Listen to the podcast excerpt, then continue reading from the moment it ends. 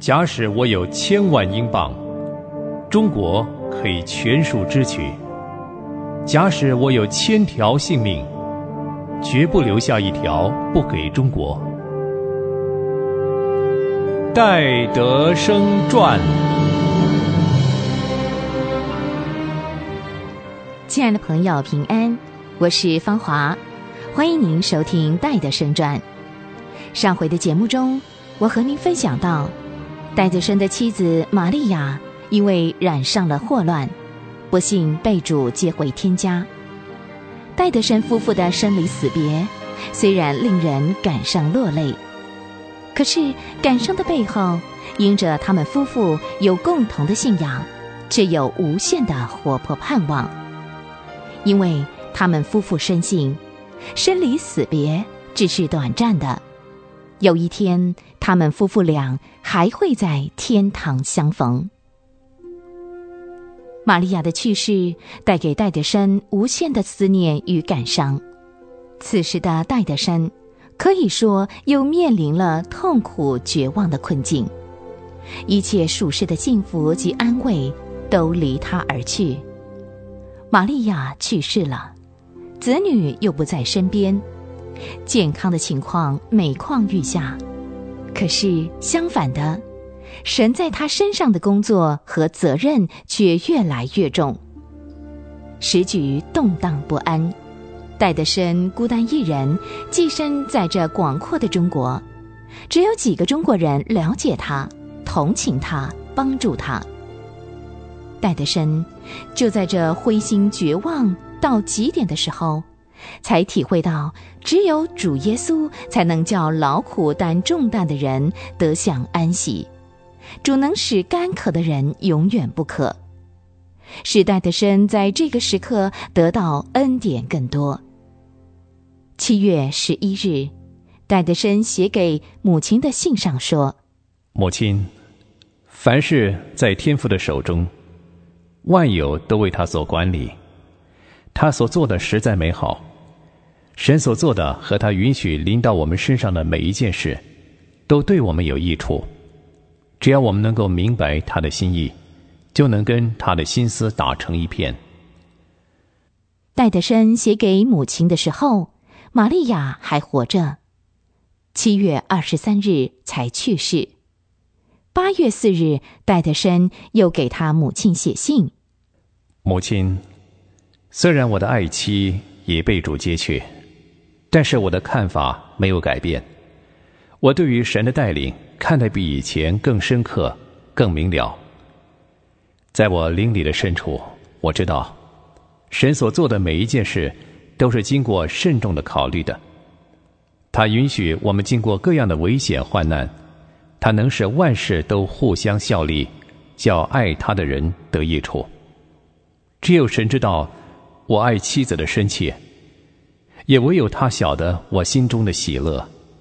当玛利亚在世的最后一天，我们因这历久不变的爱情感到无比的快乐。玛利亚为我所做的最后一件事，就是一只手挽着我的脖子，一只手放在我的头上。他在为我祝福，可是那时候他已经虚弱的不能说话了。戴德生知道，神把他的爱妻玛利亚召回天家是好的，因为玛利亚已经习了世上的劳苦，与主同在了。戴德生丧妻的伤痛是难免的，可是他并不孤单，因为神与他更亲近了。现在戴德生只能将一切的痛苦、忧伤告诉神，他一切的安慰都仰赖永活的主。从此以后，戴德生他的处事为人更多凭着信心了。从戴德生的经历，我们可以看见信心的长进实在是太宝贵了。可是学习信心的功课要付的代价，也不是一般人能付得起的。戴德生曾经回忆说：“在我的房间里，要度过那最难受的时刻，多么孤单，多么伤感。很久不见我的爱妻玛利亚了，也听不见远在英国儿女们的声音。这时候，我才体会到主的话：“人若喝我所赐的水，就永远不渴。”嗯，恐怕一天有二十次，当我的心渴了，我就向神呼喊：“主啊，你应许了，你应许我永远不渴。”不分昼夜，我一呼求，他的安慰火速来到。他就是这样安慰了我的心。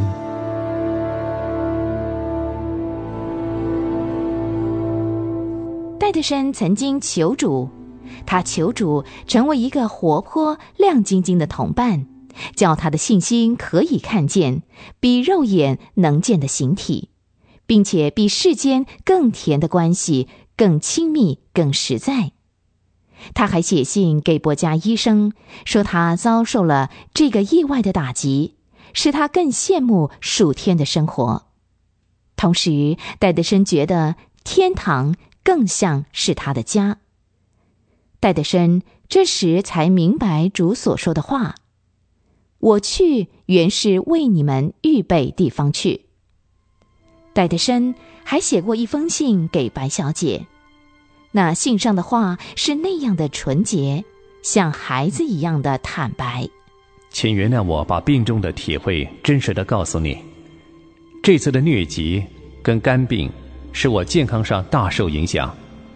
昨天我又发病了，发冷的时候我抖得厉害，床也跟着我颤抖。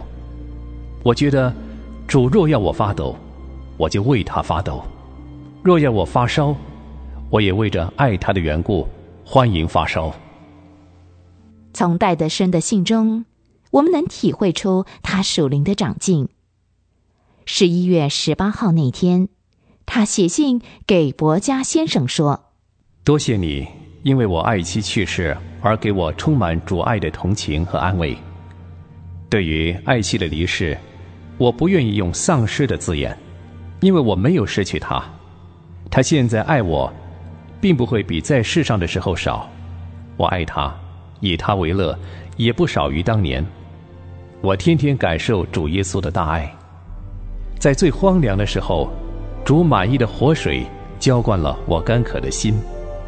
我躺卧在他的青草地上，我知道过去与现在所遭遇的都已经完成。他的旨意只有他知道。与爱妻十二年中的不断交通和相处，我们一心一意，彼此相爱合作，这样的夫妻，世上能有多少啊？然而，若不是因他的去世后，我有这么深刻的感觉，那么我对于神的救恩也必定没有现在来的彻底完全。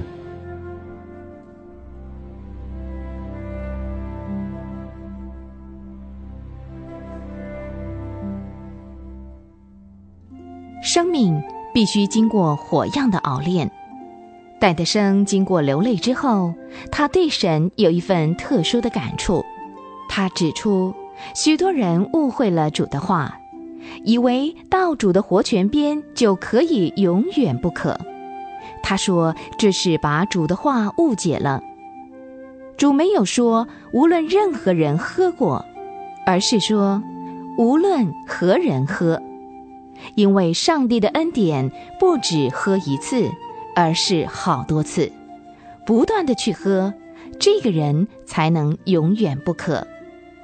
这样，对于那些自己得救就不肯再追求长进的基督徒，不正是一盏照亮黑暗、指引迷路的明灯吗？